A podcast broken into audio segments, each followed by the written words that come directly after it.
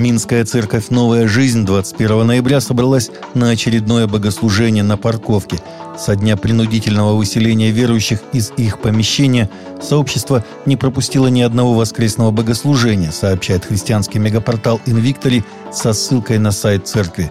Верующие, невзирая на погоду и обстоятельства, в единстве молились за Беларусь.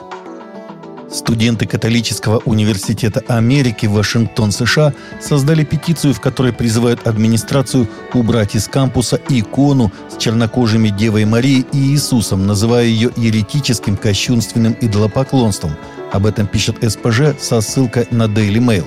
Речь идет о картине «Мама», которая повторяет образы Пьетты Микеланджело. Скорбящая Дева Мария держит на руках мертвое тело Иисуса Христа. В версии «Мамы» И Дева Мария, и Христос чернокожие, причем Иисуса наделили чертами Джорджа Флойда, неоднократно судимого афроамериканца, который скончался во время задержания полицейскими в Миннеапольсе в мае прошлого года и чья смерть спровоцировала в США массовые беспорядки и погромы, организованные движением Black Lives Matter.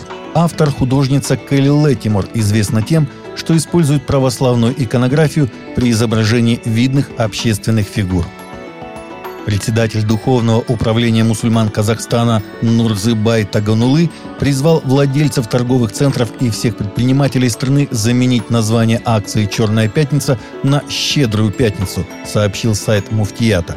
На сегодняшний день среди населения страны широко обсуждается акция под названием «Черная пятница», которая в последние годы используется как маркетинговый способ привлечения людей к массовой торговле – Слово «жума» – «пятница» в нашей религии и традициях означает священное, почитаемое понятие. Поэтому я бы хотел призвать владельцев торговых центров страны и всех граждан-предпринимателей заменить слово «черная пятница» на «щедрая пятница», сказал Верховный Муфтий, слова которого приводятся в сообщении. Папа Римск Франциск выразил глубокое соболезнование в связи с гибелью людей в результате аварии с туристическим автобусом в Болгарии, передает РИА Новости – Автобус с македонскими номерами, следовавший из Стамбула в Северную Македонию, в ночь на вторник попал в ДТП и загорелся на автомагистрали Струма возле села Босник в Пернийской области на западе Болгарии. По разным данным, погибли 45 или 46 человек, в числе которых 12 несовершеннолетних. Тела жертв обгорели до неузнаваемости – в больницу в Софии доставлены семеро взрослых, в том числе 17-летняя девушка. Их жизни вне опасности, сообщили в медучреждении. В качестве основных версий следствия рассматривает техническую неисправность транспортного средства и человеческую ошибку. В Москве состоялась презентация аудиопроекта «Читаем Библию вместе», в рамках которого впервые в России представили Библию, записанную в виде аудиокниги по ролям и с музыкальным сопровождением – Вдохновитель проекта митрополит Иларион отметил, в отличие от уже существующих аудиобиблий на русском языке, этот проект, в котором чтение Библии разделено по ролям, у каждого библейского автора и персонажа свой голос. По словам владыки, он лично принимал участие в подготовке аудиокниги, проверял ударения в произносимых словах, работал с актерским составом и звукорежиссерами, чтобы чтение было четким и понятным, но при этом не становилось слишком манерным или слишком навязчивым. Аудиобиблия выпущена в виде мобильного приложения, которое можно скачать бесплатно в App Store и Google Play, набрав в поисковике «Библия. Читаем вместе». Онлайн-опрос, проведенный Центром Пью среди взрослых американцев в сентябре, показывает, что американцы в целом твердо верят в Бога и не стремятся обвинить его в трудностях – Вместо этого многие возлагают вину за страдания, которые происходят в мире, на отдельных людей и общественные институты. 71% американцев согласились с тем, что страдания в основном являются следствием собственных действий людей, 69% сказали, что страдания в основном являются результатом того, как устроено общество. Более половины респондентов заявили, что оба этих утверждения описывают их взгляды.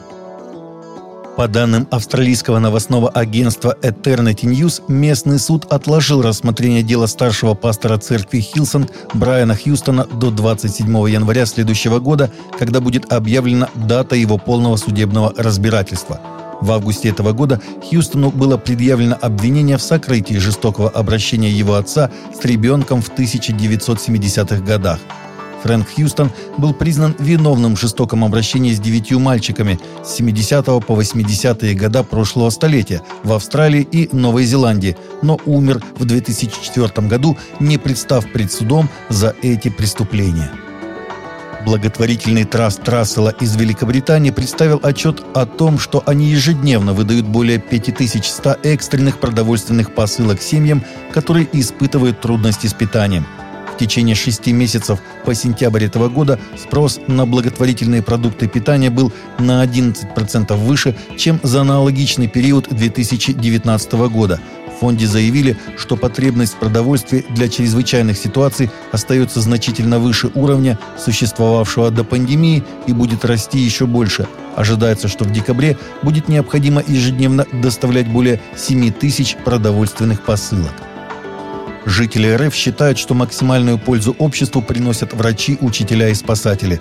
В соответствии с проведенным опросом, 58% респондентов отметили, что больше всего полезны медики, 40% опрошенных отметили учителей, а 28% – спасателей. 18% считают полезной профессию ученых, 17% – строителей, каждый десятый считает важной работу поваров – Большая часть россиян, 81%, убежден, что их профессия приносит обществу пользу. Для 90% респондентов этот критерий очень важен. Таковы наши новости на сегодня. Новости взяты из открытых источников. Всегда молитесь о полученной информации.